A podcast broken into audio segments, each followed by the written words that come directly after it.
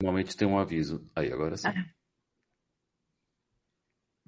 Olá, pessoal, boa noite. Tudo bem com vocês?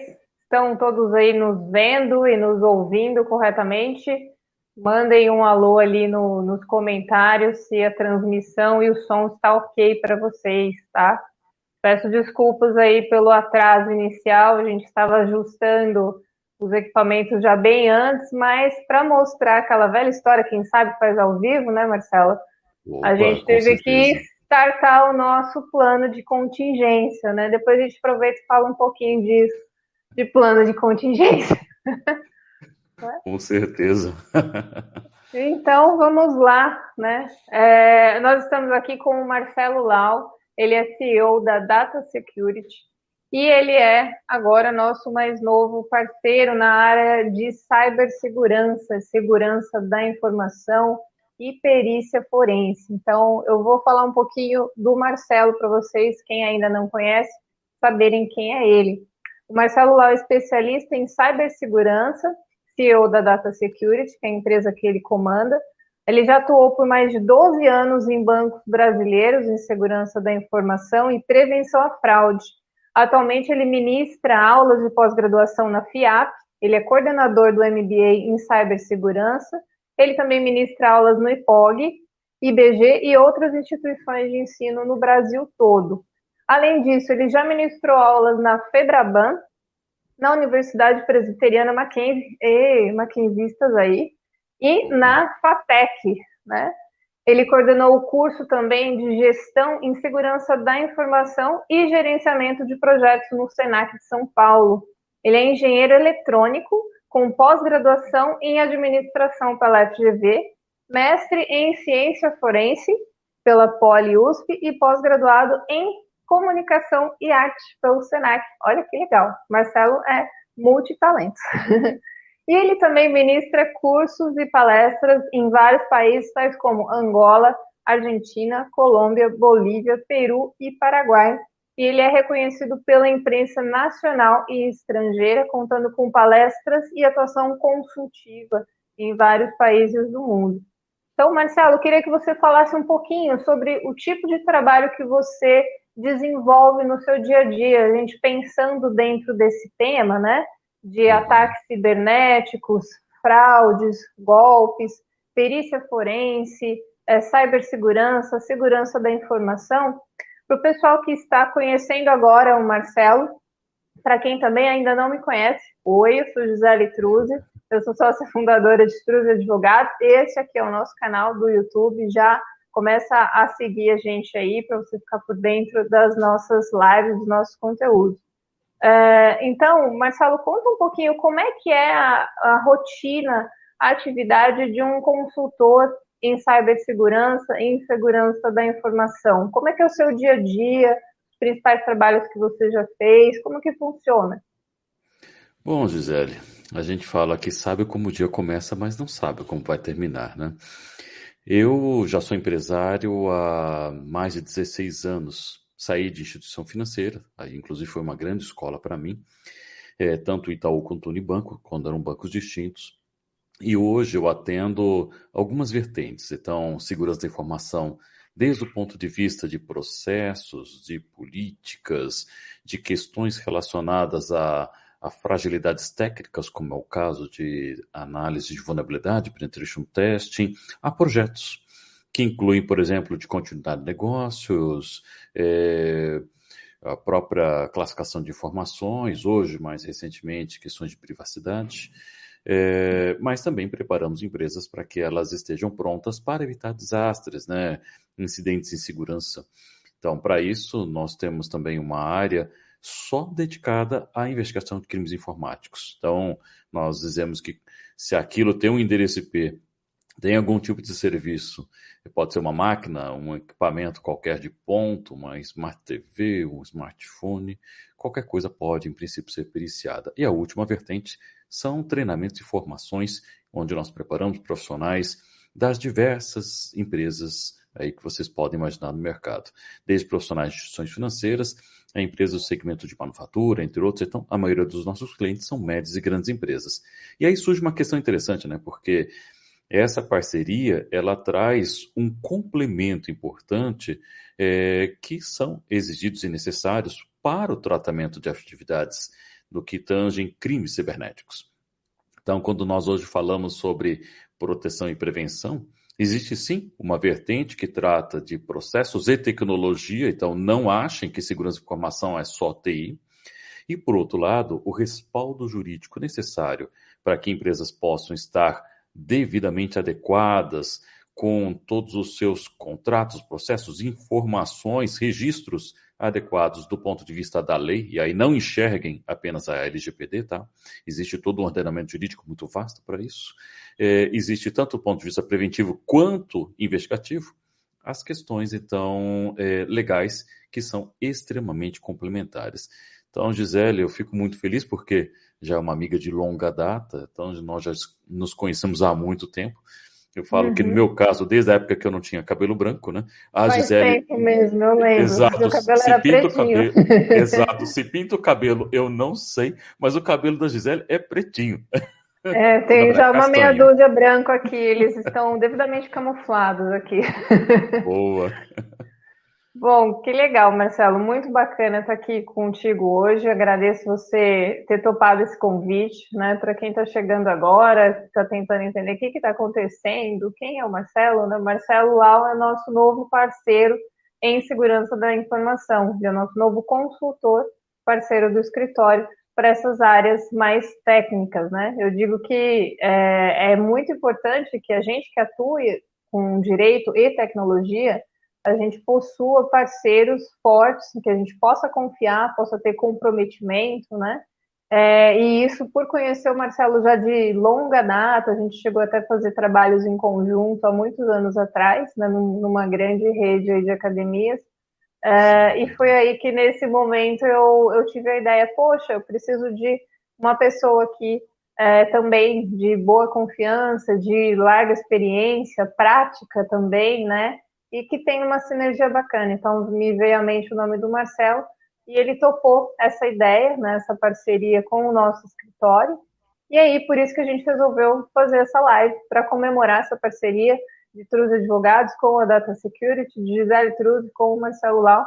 Então, vocês vão ver muita gente ainda, vão cansar da nossa cara, vão ver muita gente juntos aí em lives, em entrevistas, em debates, em conteúdos conhecimento, provavelmente alguns temas aí que a gente vai desenvolver em conjunto, e-books, projetos de compliance, enfim, tem uma infinidade de coisas para a gente trabalhar em parceria, justamente porque eu acho que o bom advogado que atua com tecnologia, ele precisa se preocupar em ser cada vez melhor dentro do nicho dele, né, das, das suas expertises, das suas habilidades. Não dá para a gente querer abraçar o mundo e fazer um bocado de tudo. Então, melhor a gente continuar sendo cada vez melhor naquilo que a gente já é bom e chamar pessoas que também têm uma expertise sensacional em outras áreas, que apesar da gente entender também ter pós-graduação nisso, já é um mundo um pouco mais técnico, né? Então, o Marcelo vem agora para agregar aqui no, no, nosso time e nós também vamos agregar a parte jurídica naquilo que ele precisar, né? Hashtag estamos juntos. Né? Com certeza. Aliás, a gente fala que juntos no mercado nós conseguimos conquistar mais é, necessidades, inclusive porque os clientes normalmente enxergam é, preferencialmente parcerias do ponto de vista de completude. Então, às vezes, você precisa de uma área ou outra, e às vezes você contrata essas empresas à parte, que na verdade um não se conversa com o outro.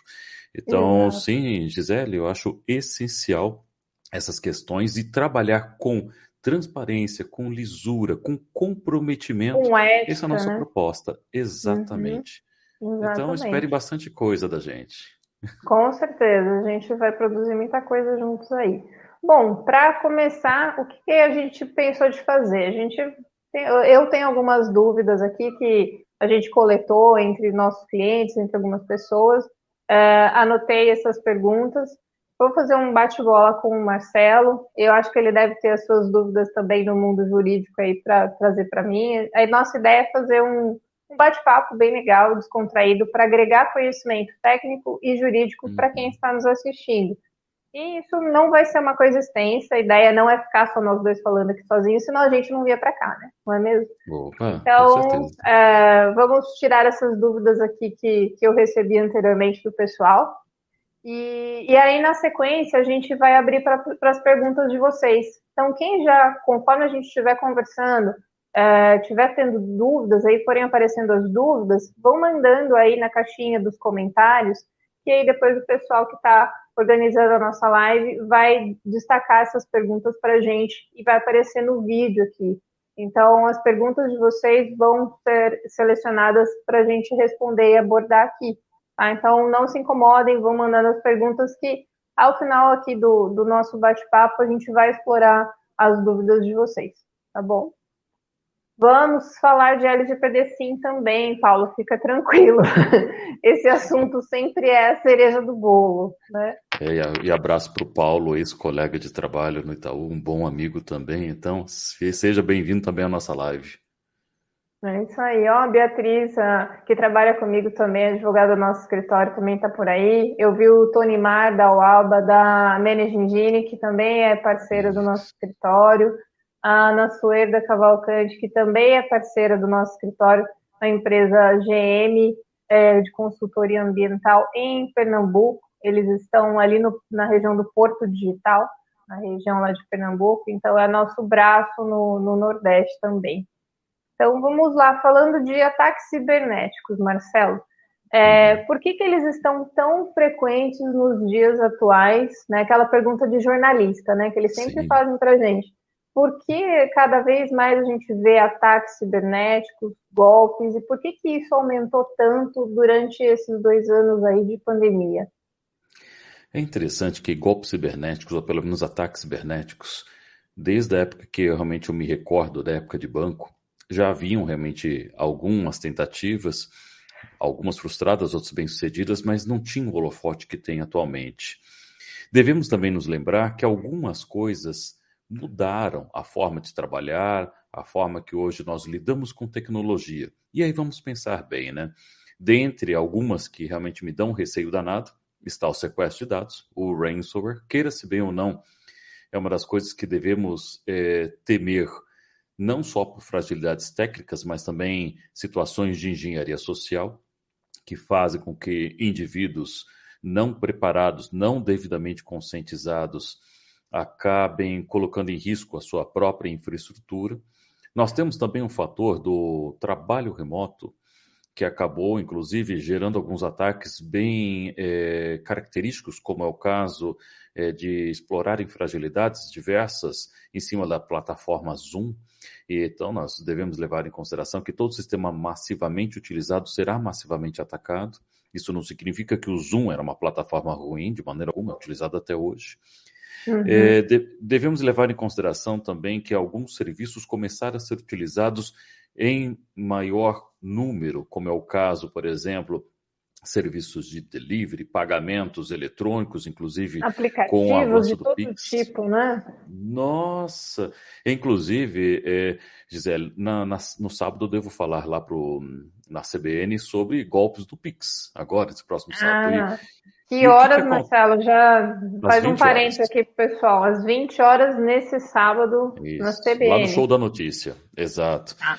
E, e o que que acontece? Então, são tantas coisas que acontecem que eu acho que aí, Zélia, a gente tem que colocar em pauta o seguinte: existem ataques corporativos, existem ataques sobre o indivíduo. Em ambos os casos, os ataques cibernéticos podem gerar não só perdas financeiras, mas também situações de grande desagrado. Né? Então, queira-se bem, é, hoje, por exemplo, em grandes capitais como São Paulo, hoje o criminoso está doido para pegar um telefone desbloqueado e utilizar o dispositivo para se apossar dos aplicativos e eh, resultar aí a perda financeira por parte da vítima. Então, quando nós falamos de ataques cibernéticos, infelizmente nós não estamos somente falando de um público, nós estamos falando aí de empresas públicas, empresas privadas e cidadãos. Então, e o que, que nós devemos fazer? Orientá-los da melhor forma possível de como se proteger. E isso é publicitado, até porque desgraça vende. Enquanto uhum. realmente nós tivermos notícia, a mídia vende isto e isso gera ibope. Então, eu falo que nos últimos anos nunca consegui tanta entrevista comparado a anos anteriores. Sim. Marcelo, pegando esse gancho do, dos ataques, do aumento dos golpes, é, você acha que uma empresa pequena, né, uma empresa pequena ou média, se for atacada, se sofrer um golpe, pelo fato dela ser menor, é, o dano que ela vai sofrer vai ser menor também ou não, do ponto de vista técnico da, da situação? Gisele, me lembro uma vez que alguém me contatou, por exemplo, era uma farmácia que tinha sido vítima de ransomware. Se não me engano, ela não se recuperou mais, ou seja, a farmácia fechou. E, e, aí a gente leva a essa situação. Isso não significa que, sendo uma empresa pequena, o dano é pequeno. Se você tiver pouco capital e não tiver como se recuperar, você fecha. É tão simples Exatamente. quanto isso. É, é o mesmo ponto de vista jurídico, né? Se a empresa é pequena, uma empresa familiar, é, muitas vezes eu não tenho um, um plano B, né? Eu não tenho plano de Exato. contingência, eu não tenho, às vezes, estrutura física ou técnica para me recuperar e continuar rodando. Então, dependendo do tipo de ataque, do que, que leva e da má reputação que causa, você acaba com a empresa, né? É, e aí surge aquela questão, né? Quantas vezes nós ouvimos, Gisele, que os serviços são caros, né? Tanto do ponto de vista técnico, tecnológico ou jurídico. E aí surge aquela questão, né? O que, que é caro? Então, Zé, vou comentar uma coisa pessoal, por exemplo. Eu gosto de correr. Então, eu gosto de fazer uhum. corrida de rua, tal, etc. E normalmente eu corro com meu tênis mil quilômetros. É, é, o que ele funciona muito bem, o amortecimento funciona. Tênis bom é caro. Sim. Mas custaria mais caro se o meu joelho, por exemplo, se detonasse. Então, o que, que é caro? Aquilo que você compra e não usa. E, e aí, Gisele, eu quero saber de vocês, porque isso já aconteceu comigo. O cliente compra o serviço, compra um relatório, ou seja, compra um diagnóstico, e aí na hora de implementar ele não vai adiante. Não sei se aconteceu já com você, mas isso para mim é extremamente frustrante. É, do meu lado também, do ponto de vista jurídico, é extremamente frustrante para a gente. Porque você desenvolve um trabalho é, lindo, né?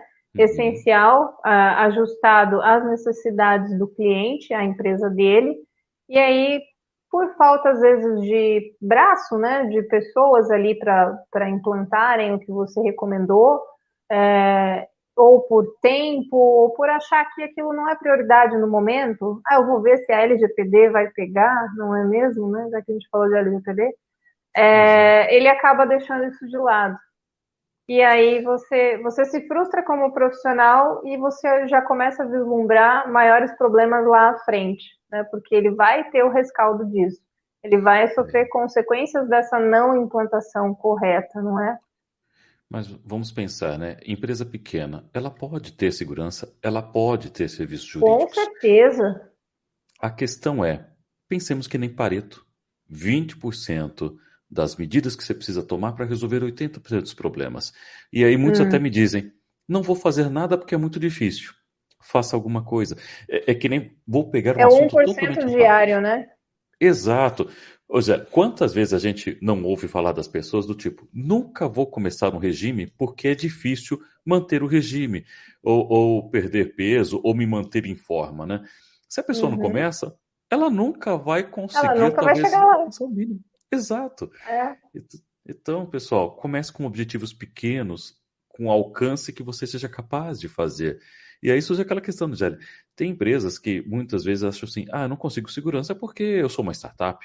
Até uma startup pode ter aspectos de segurança claro. bem interessantes. E claro. eu falo que eu tenho experiência disso em algumas empresas que pedem serviço sob demanda. Então, nós podemos ofertar serviço sob demanda para vocês.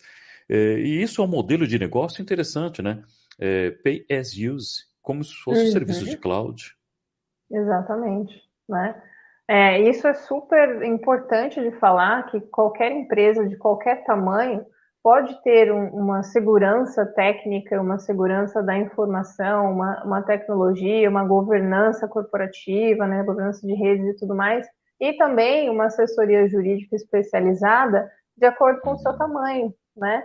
Não é porque você vai ficar, você tem um problema a ser resolvido, seja ele técnico ou jurídico, e você vai pensar, poxa, mas isso é caro. É caro quanto? Qual é o risco que você corre em continuar mantendo este problema, em continuar alimentando este problema? Um, um bom exemplo, né?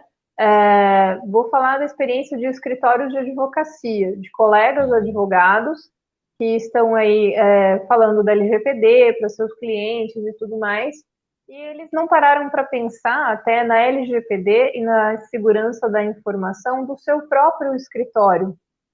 E aí, né, se você tem um, um estagiário que acessa dados sigilosos que ele nem precisaria acessar, e por algum motivo ele resolve divulgar isso na internet ou passar para um terceiro, uh, repassar isso para um concorrente, isso é vazamento de informação.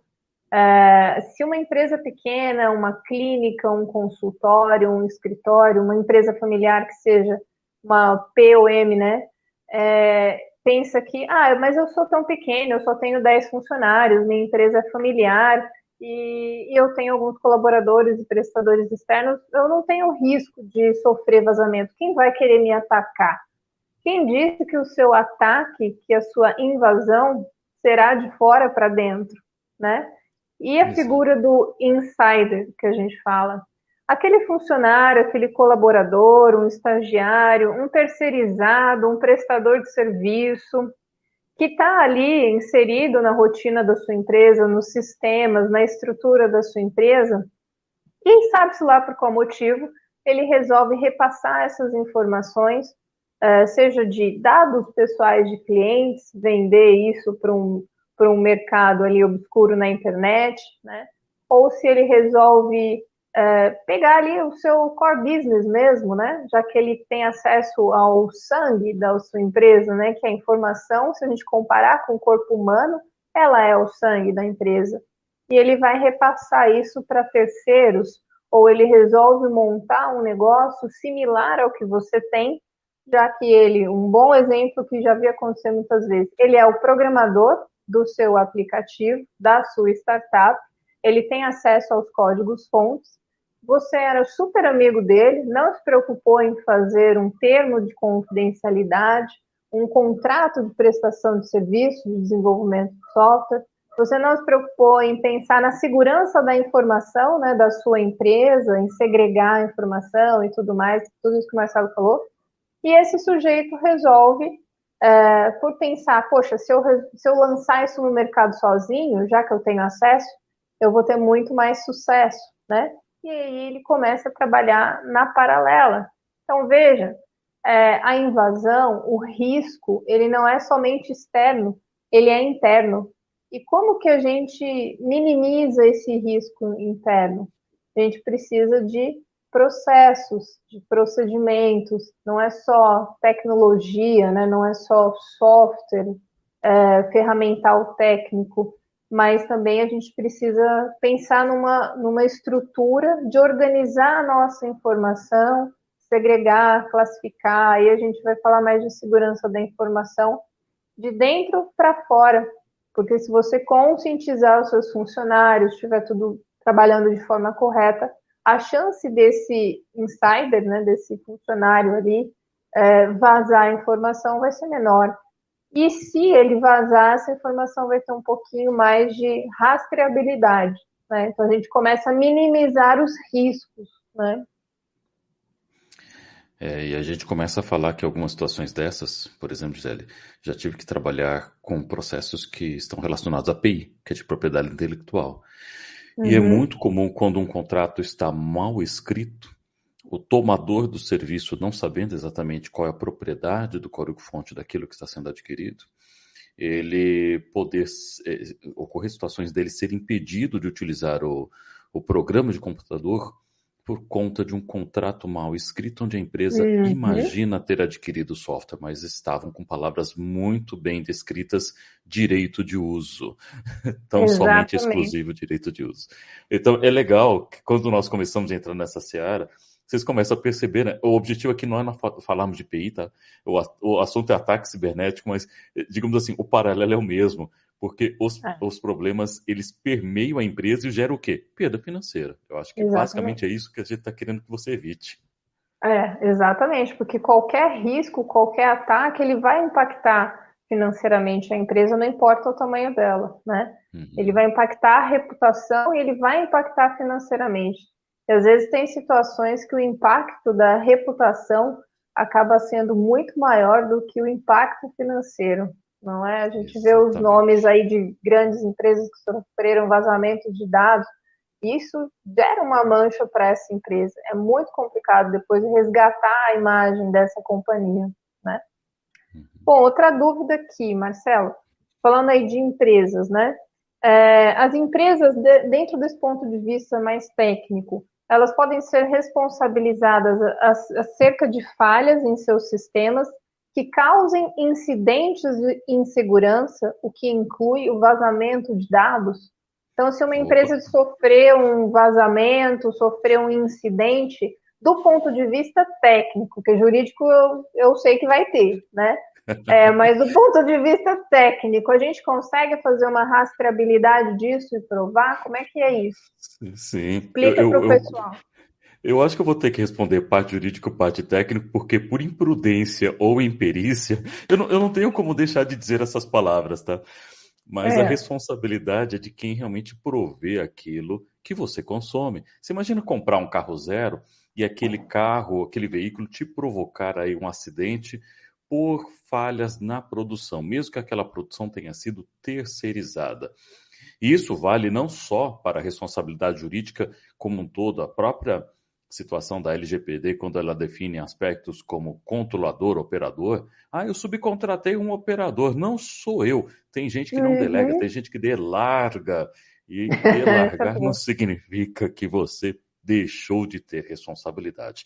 Então, sim, e do ponto de vista probatório técnico, nós devemos então levar em consideração que evidências normalmente precisam ser resgatadas desde as questões contratuais, seja contratos que você tenha com clientes, seja com parceiros, e evidências normalmente estarão dispostas para poder demonstrar, por exemplo, uma ausência de aplicação de correção de segurança num sistema que pode ter provocado por vulnerabilidade algo nesse sentido, ou até mesmo, pasmem, alguém com acesso legítimo ao ambiente, mas não tendo todos os processos de governança, tenha acessado o ambiente em, uma, em um horário indevido e tenha provocado, por exemplo, um acesso que tenha levado, por exemplo, a um download de informações, como ocorre às vezes comumente com desenvolvedores que acessam sistemas é, de desenvolvimento, tendo estes dados de produção.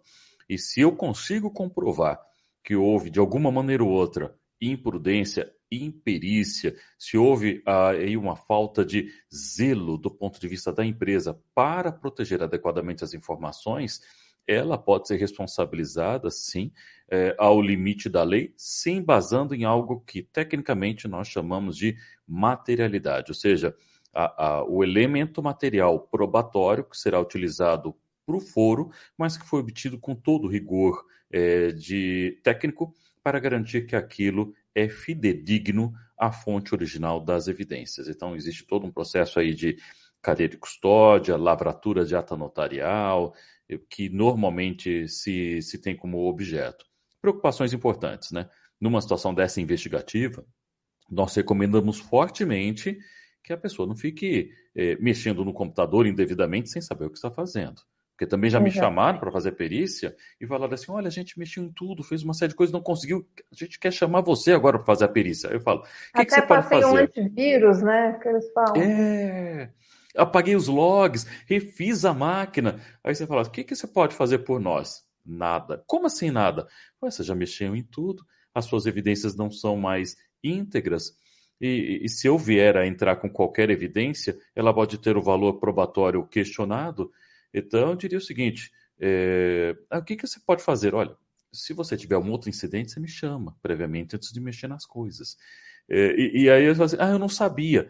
Assim, bom, agora você está sabendo. E espero que essa live sirva para você se lembrar disso, caso você seja cometido caso com essa.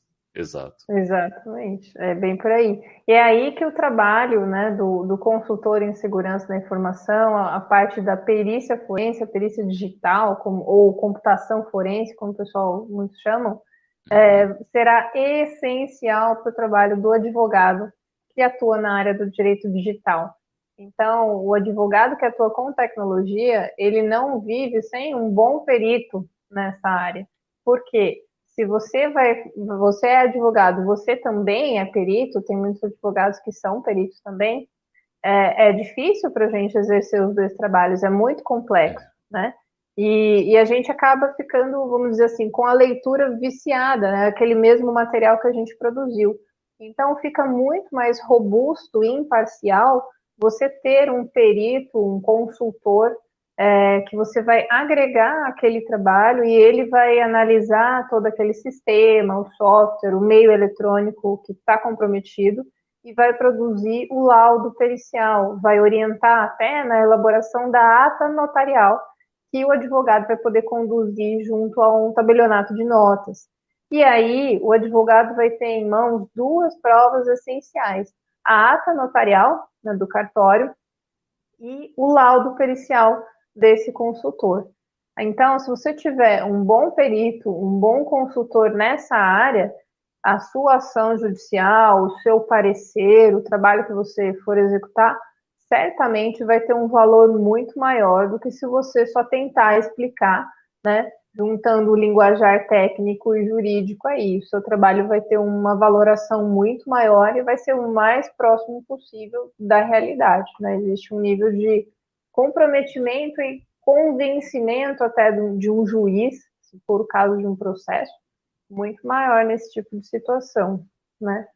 e a experiência de ambos os profissionais, tanto do Sim. profissional da tecnologia, conhecer o mínimo do ponto de vista legal e vice-versa, o profissional jurídico conhecer minimamente os aspectos de segurança, isso ajuda a entender limites, entender a, é, a complementariedade que isso exige, é, e isso ajuda a evitar fogo amigo porque se cada profissional trabalha apenas pensando na sua área, não avaliando como que vai trabalhar o seu par, isso pode gerar uhum. aí grandes desencontros. Então, essa é uma grande vantagem. Nós nos entrelaçamos do ponto de vista de conhecimento, mas dentro das nossas áreas de atuação, temos aí um conhecimento aprofundado que nos permite chegar é, realmente num bom nível de atendimento ao cliente de maneira personalizada, sem realmente um gerar problemas ao trabalhar junto com o outro. Então, acho que esse, esse, é, é. esse eu acho que é o ideal nessa receita. Exatamente. É, é não, um não avançar o, o, limite do outro, né? E sim somar as forças aí, né? É, eu acho que isso é super importante também. Alguns, só alguns comentários, eu vou deixar para levantar as perguntas depois, tá, gente? Para a gente continuar nesse, nesse ritmo, mas podem ir mandando aí no, no, no chat. É, o Tony Mar comentou, né? Muitas empresas ainda pensam, entre aspas, segurança jurídica e de TI como secundário, só vão buscar ajuda na hora em que a água está no pescoço. É bem assim, né? A OAB sempre tem aquele adesivo, consulte sempre um advogado, né? Mas as pessoas só vão quando estão já se afogando, praticamente, não é? E custa mais caro, tá? Quando o alguém está se afogando, normalmente as dores são maiores, a celeridade é maior, e não imagine que nós fazemos milagre, tá? Não. Porque isso não existe. Apenas uma vez, Gisele, até para é, exemplificar, alguém me consultou numa situação de processo onde já, já tinha sido é, tomada é, a decisão do juiz no processo e nós conseguimos reverter. Eu falo que isso é uma vez na vida, outra na morte. É, com certeza. Nunca mais eu acho que eu consigo fazer isso. Então eu falo assim, sai mais barato se você me contratar antes e não chegar ao uhum. ponto de a, adiante perceber erro processual do ponto de vista processual técnico para que realmente aquela decisão ela seja revista. É, então eu falo, é, é, é, assim, é a única vez é, que eu me envolvi em algo nesse sentido. Graças a Deus foi favorável para o meu cliente, mas pessoal, não deixa chegar nesse, nesse nível, porque a probabilidade de êxito num caso desse é ínfima, tá? É. E acaba sendo um trabalho que poderia ser feito de uma maneira muito mais ampla, né, e com calma, com, uma, com maior é, aprofundamento. Uh, às vezes a gente acaba tendo que desenvolver aquele mesmo trabalho com um período de tempo muito curto, com todo mundo estressado ali, com a corda no pescoço, porque é uma urgência urgentíssima, e aí isso compromete não só é, o que é entregue, mas também é, a forma como o outro lado vai apreciar esse resultado. Por exemplo, um juiz. não é? Uhum. E aí também o, o, relacionamento com a outra parte, com o cliente, seja ele pessoa física ou jurídica, acaba sendo mais estressante, porque o cliente já está com aquele problema que já fermentou, né?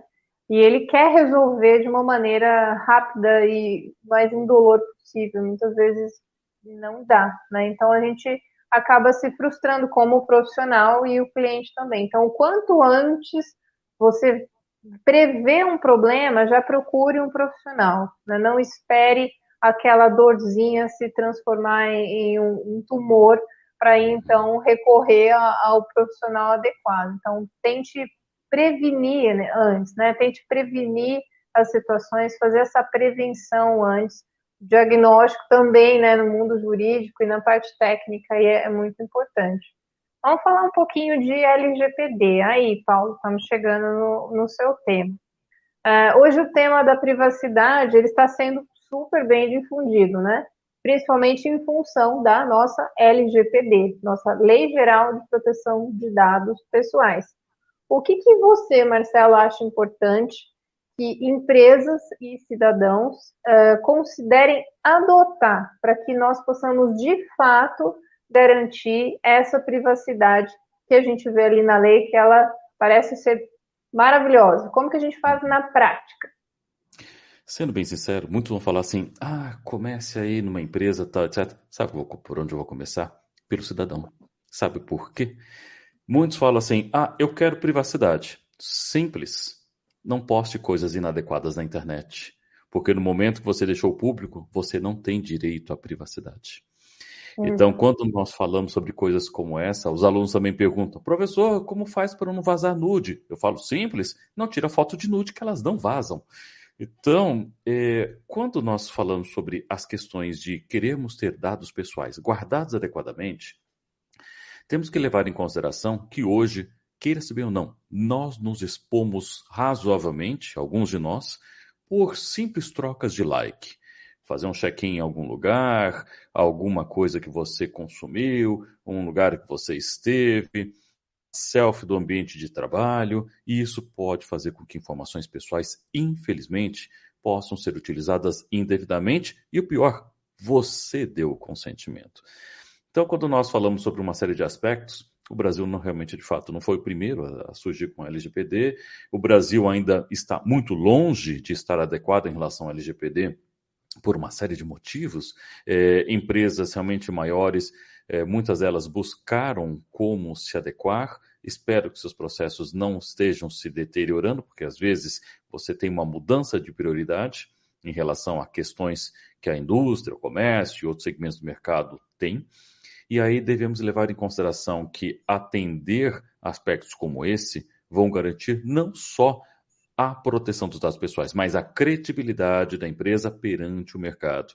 Uma empresa que trabalha de uma maneira legal, séria, de acordo com questões normativas, regulatórias eh, e legais, ela tende a ser uma empresa cidadã, adequada e com redução significativa de potenciais incidentes em segurança.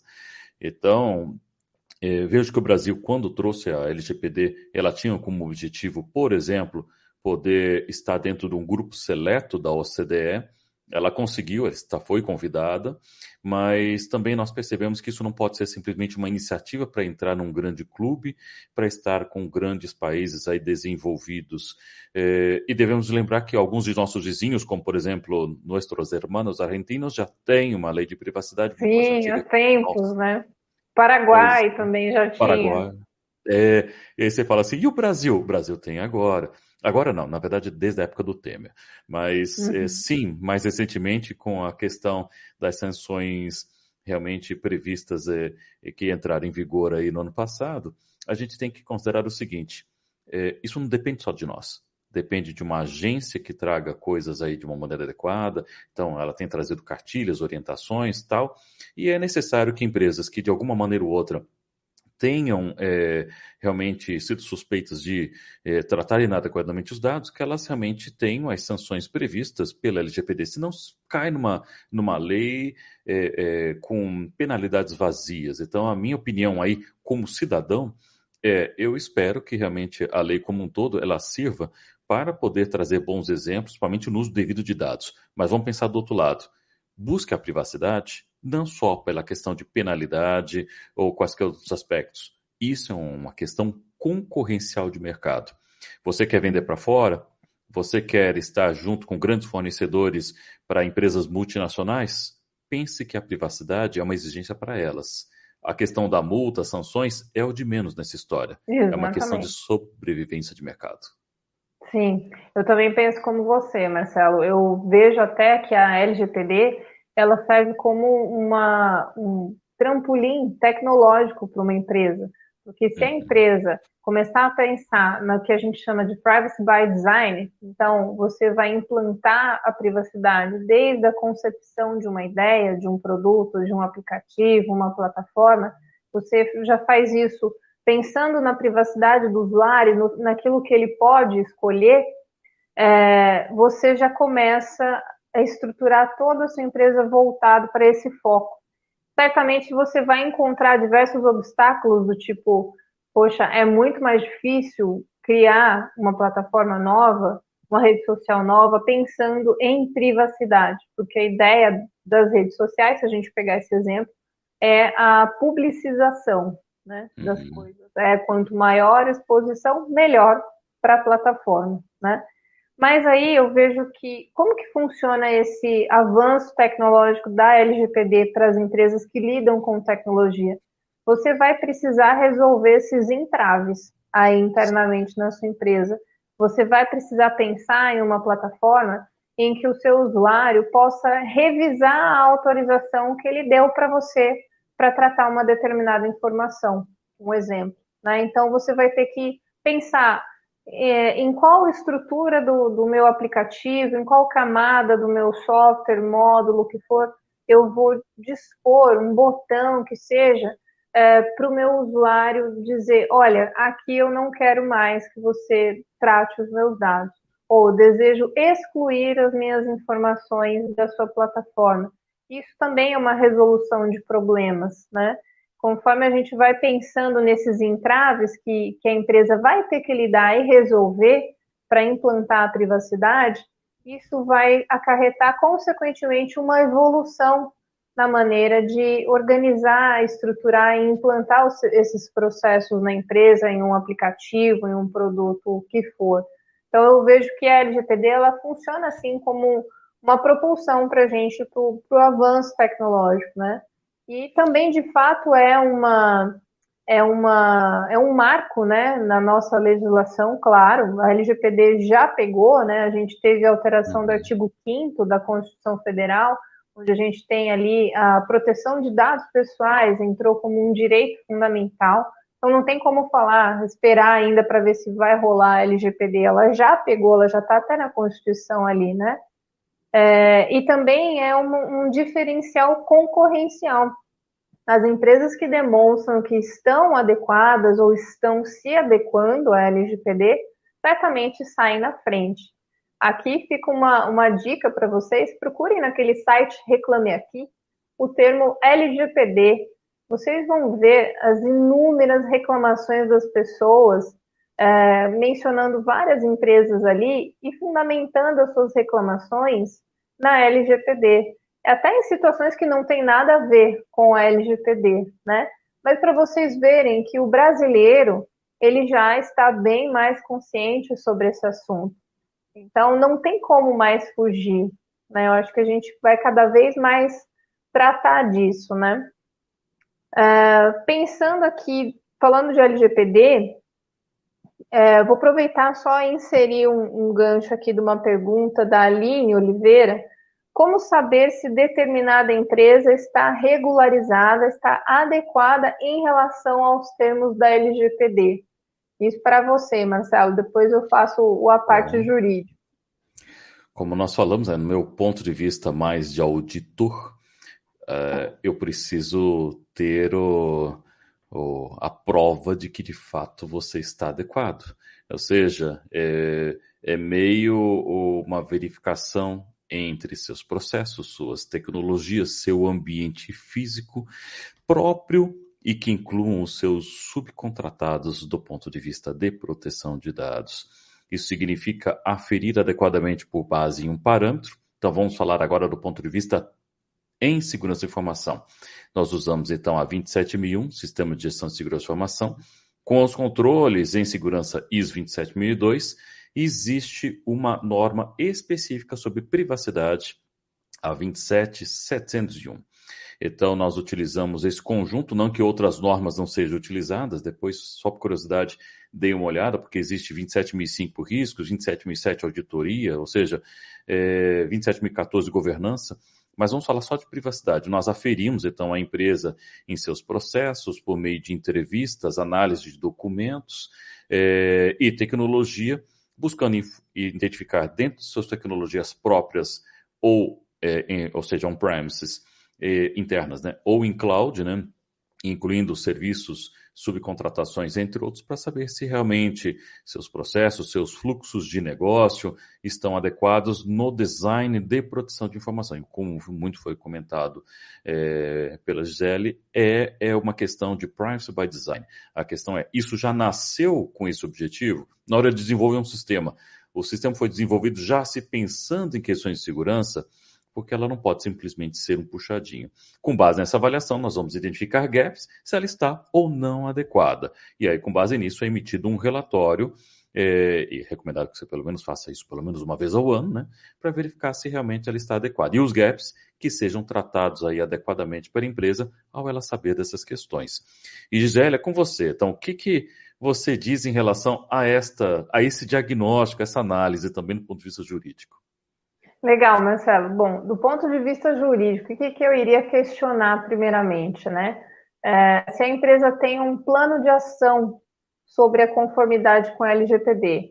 Tem? Ok. Como que está esse plano de ação? Ele foi cumprido na íntegra? Você tem um cronograma de implantação das atividades, dos processos, onde você já fez um mapeamento dos dados, você já criou alguns principais regulamentos de segurança da informação? Ótimo. Você já reviu os seus contratos?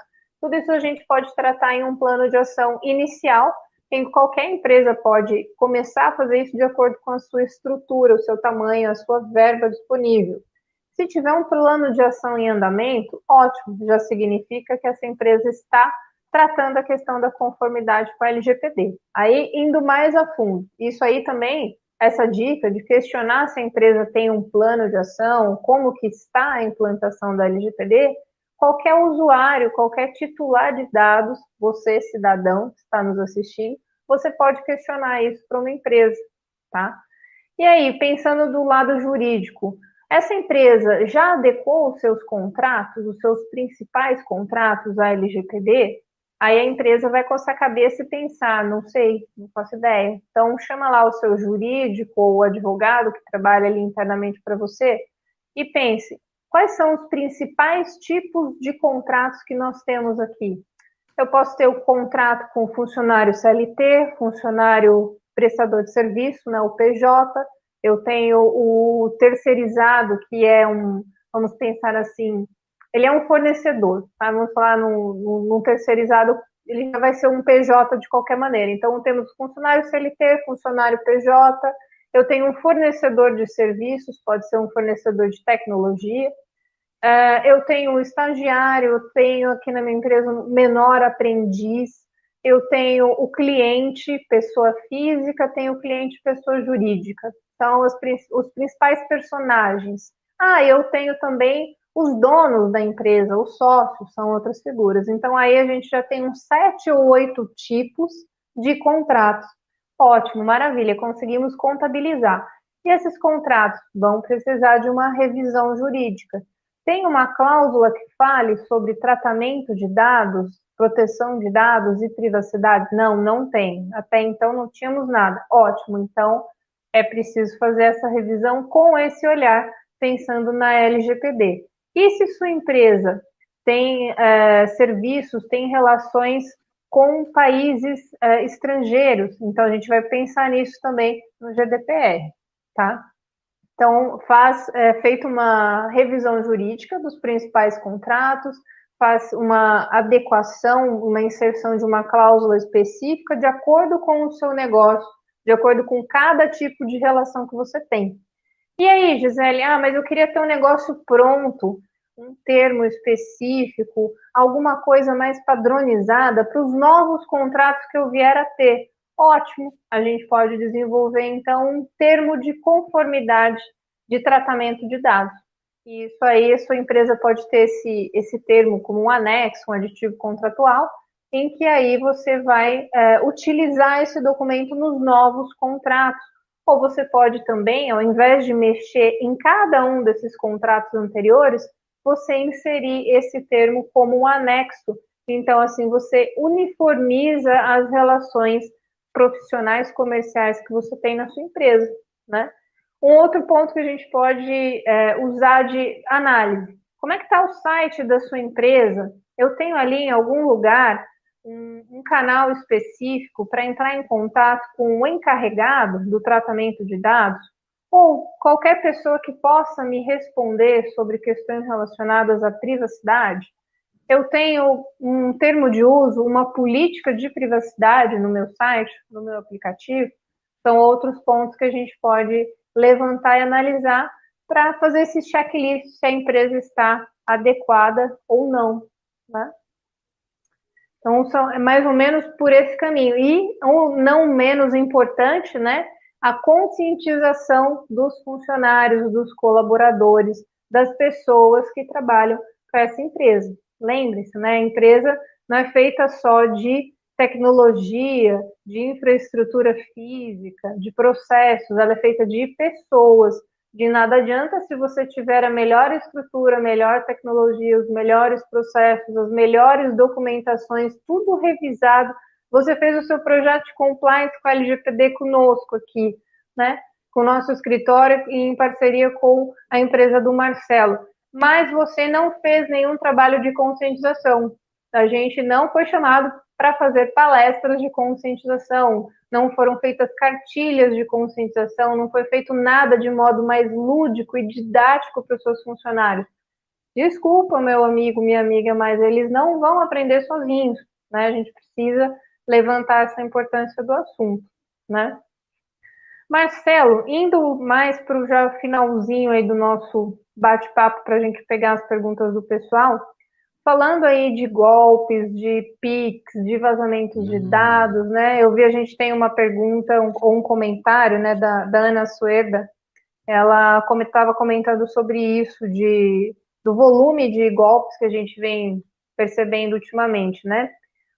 O, que, que a gente deve fazer para se proteger de criminosos, pensando desse lado mais técnico, quando estamos realizando transações bancárias, como pagamentos de boletos, operações pelo internet banking e Pix. Bom, vamos lembrar que Pix e boleto, eles têm umas características muito parecidas que estão relacionadas à necessidade de conferência do beneficiário antes da efetivação de uma transação financeira. Então, toda vez que você paga um boleto, fique atento quem está recebendo aquele valor financeiro. Se aquele boleto de fato está em seu nome. E o mesmo ocorre com o Pix. Na hora que alguém te fornece uma chave para efetivar aí uma transferência, confira as informações para quem você está pagando.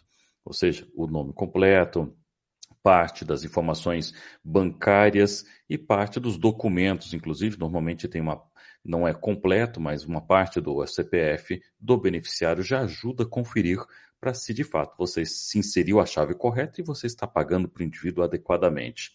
Tome cuidado com aqueles golpes do tipo Pix pré-datado, né? É, isto não existe, tá? As pessoas ficam com aquela conversinha de transferir erroneamente e pedindo ressarcimento, aí, ou pelo menos o depósito, falando, alegando que não tem dinheiro na conta. Temos que tomar cuidado hoje inclusive com uso de mecanismos de duplo fator de autenticação no seu celular, é, golpes baseados inclusive é, em SIM swap aumentaram muito, que a técnica baseada em desativação do seu SIM card junto ao seu número telefônico e ativação do seu número num SIM card dublê. E isso faz com que muitos dos aplicativos que você tem no seu celular utilize o SMS para confirmação é, de identidade do indivíduo para poder instalar o aplicativo. E muitas vezes nem se precisa da senha para ter instalação do aplicativo em seu nome. Então, a gente recomenda fortemente a utilização de um duplo fator de autenticação, ou seja, uma senha que você venha colocar. Os duplos fatores de autenticação variam um pouco de um ambiente para ambiente, mas no exemplo do WhatsApp, são seis dígitos numéricos. Já vai aquela questão, não coloque um, dois, três, quatro, cinco, seis, um pouco a sua data de aniversário, senão isso também será extremamente preditivo, né? fácil de adivinhar. É, Para quem tem comércio eletrônico, inclusive, lojinhas pela internet através do Instagram. Alguns perfis de Instagram, infelizmente, estão sendo também é, acessados indevidamente pelo criminoso que vende produtos não reais através dessa, dessas lojas de e-commerce vitimadas aí pelo criminoso. Então fique, fique atento, tá? Porque hoje em dia, quaisquer perfis em redes sociais, quaisquer perfis de pessoas a partir de, de redes sociais como Meta, Instagram, entre outros, você pode utilizar facilmente a foto de uma pessoa que não existe, ou até de uma pessoa que é conhecida, usando o nome inadequado e você vai acreditar que a pessoa é ela mesma. Ah, e detalhe: oriente seus pais e suas crianças. Não significa que apareceu a foto do perfil do indivíduo, que é a pessoa que está falando, mãe, sou eu, eu troquei de telefone. Então, essa orientação é super importante, tá? E em alguns casos a gente recomenda até que alguns perfis tenham alguns mecanismos de proteção em relação à privacidade perfis fora do seu ciclo de amizade que não tenham acesso tal. E qualquer mensagem que difira aquela sua normalidade do dia a dia, que você realmente contate a pessoa por um outro meio de comunicação. Links e outras coisas nesse sentido, fique atento. Não saia clicando, porque isso também pode gerar prejuízo. Eu diria, Gisele, é, é muita coisa para recomendar, mas esses são é, é o resumo. O básico, né? Exato. É o resumo, né, Marcelo? Mas é isso mesmo.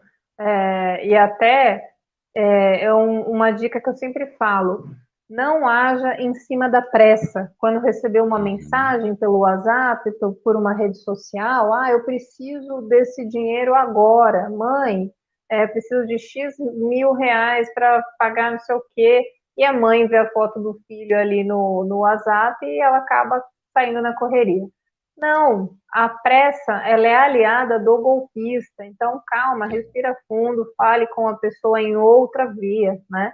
Aproveitando esse gancho, aqui no nosso canal no YouTube tem uma playlist de conscientização e outra sobre crimes eletrônicos.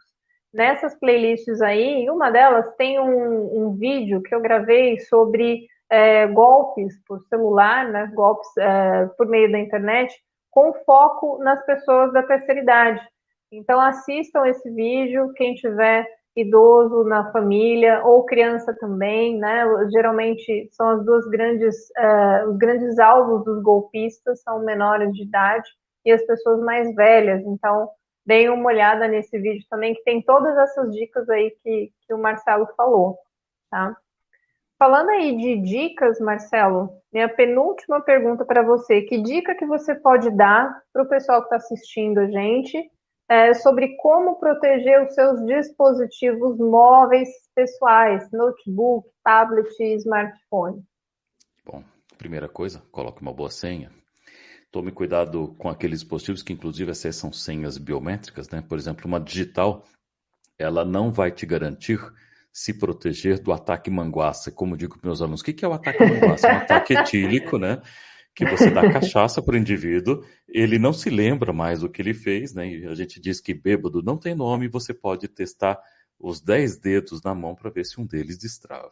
Na maioria das vezes, indicador e polegar.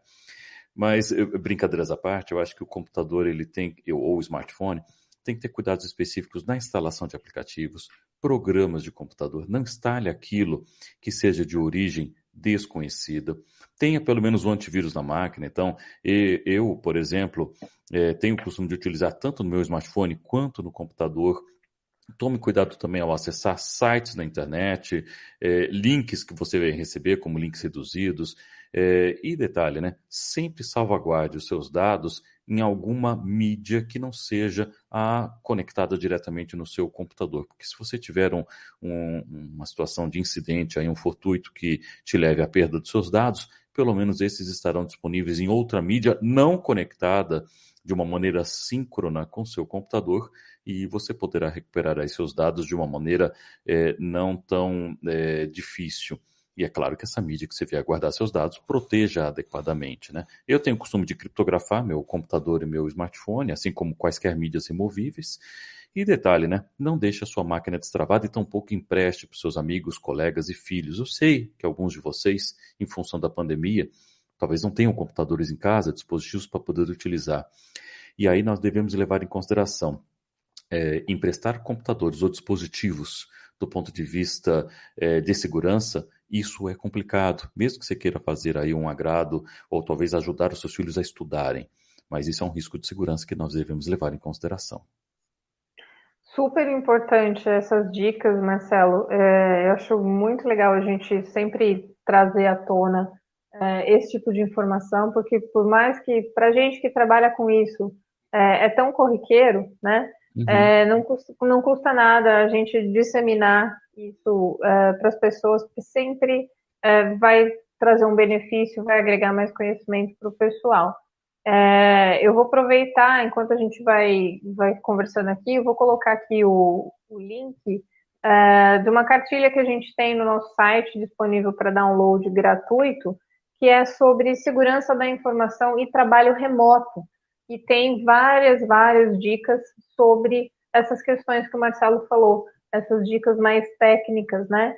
É, para você que continua trabalhando né, remotamente na pandemia ou por opção mesmo adotou Exato. esse sistema de trabalho. Né? Então é importante a gente pensar. É, Marcelo, minha última pergunta para você. O que devo fazer e por onde devo começar se minha empresa ainda não tem processos de segurança e privacidade? Bom, é pensar que eu devo começar em algum momento por ações sólidas, mesmo que sejam paulatinas, e que elas sejam consistentes e que não sejam deterioradas facilmente. É que nem se alguém me pergunta, professor, como que eu faço para começar o regime? Mude seus hábitos alimentares. Como? Muda um alimento que não é saudável para saudável. E começa na segunda-feira, como a gente brinca, né? Depois do churrasco do fim de semana. É, mas mantenha isso de uma maneira consistente. E cresça paulatinamente de acordo com as suas possibilidades. Então, fazer alguma coisa ou mudar de hábito nos faz ficar saudáveis nesse ponto de vista de alimentação. Mas do ponto de vista de segurança, trabalhar com segurança, com privacidade, seguindo leis, regulamentos e boas práticas de mercado, nos faz ser uma empresa consciente, devidamente cidadã, é, responsável pelos nossos atos e ciente das consequências. É, ah, mas vai demorar. Pode demorar, mas em algum momento ela chegará próximo dos seus objetivos. Então, talvez esse seja uma, um resumo geral do que eu diria assim: comece em algum momento, mas não desanime, é, não, não esmoreça no meio do caminho. Seja consistente nos seus atos, porque certamente você vai chegar mais cedo ou mais tarde nos objetivos e, nesse caso, relacionados à segurança e privacidade. É, isso é muito importante, né, Marcelo? Dar um primeiro passo, por menor que ele seja, né? Porque às vezes uhum. é, um, um, empresário vendo, às vezes, o volume da empresa dele, né, o volume trafegado de informações ali, é, ele fica assustado com a quantidade de, de coisas e problemas que ele vai ter que lidar, então ele congela, né? Não, uhum. calma, vamos por partes, vamos começar do, do mais básico ou do essencial, do ponto que é mais é, dolorido ali, que já é um grande passo. Né? Então, ir aos poucos, ir por etapa, ir de acordo com aquilo que é mais prioritário para você, onde está o principal ponto ali do seu negócio, acho que é, é essencial, né? E, e fiquem atentos para não quem tem empresas, né, que está nos assistindo, ou trabalham em outras empresas e estão em cargos de gestão e tudo mais, é, com soluções prontas, de prateleira, né? É, eu já vi uns anúncios assim, é, faça compliance da sua, da sua empresa para LGPD em 24 horas por 60 reais. Isso não existe, gente, né? Então não caiam nessas conversas porque ah, não é bem assim, você não vai fazer uma compliance de uma empresa em 24 horas, né?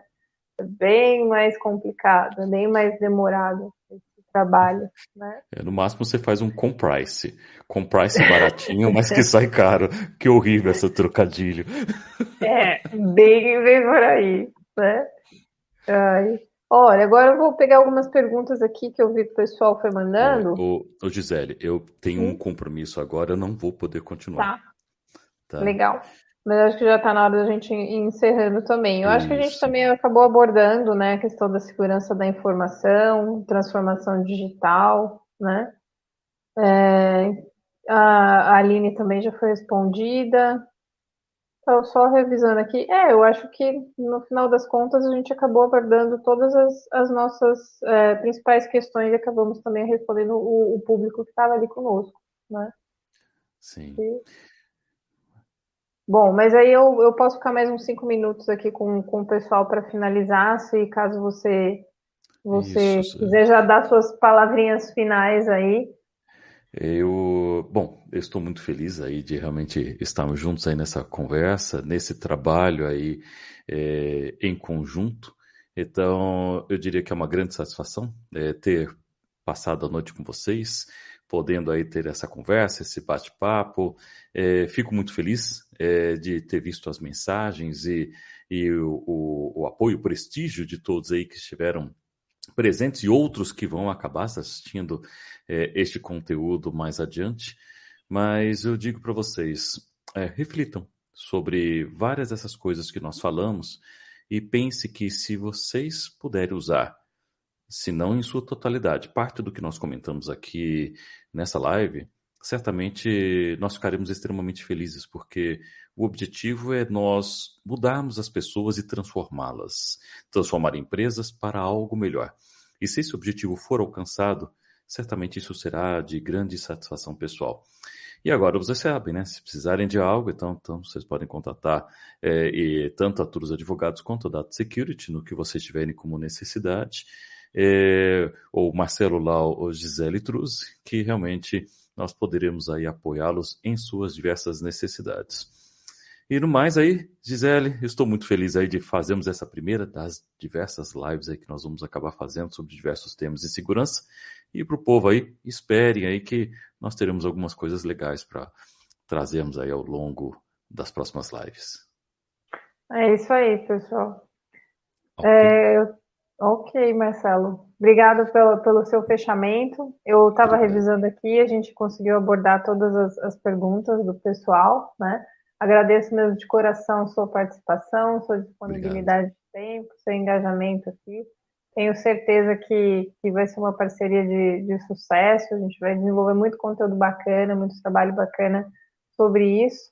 E quero agradecer a todos vocês que estiveram aqui presentes e que participaram, mandaram suas perguntas. Então, acompanhem a gente nas redes sociais, acompanhem o Marcelo também, tanto no nosso escritório quanto o Marcelo, a gente sempre divulga bastante uhum. conteúdo de conscientização. Então, acho que vocês vão gostar. E fiquem atentos aí para as nossas próximas, tá bom? Boa noite, pessoal. Muito obrigada por tudo. Ótima noite a todos. Se cuidem. Tchau, tchau.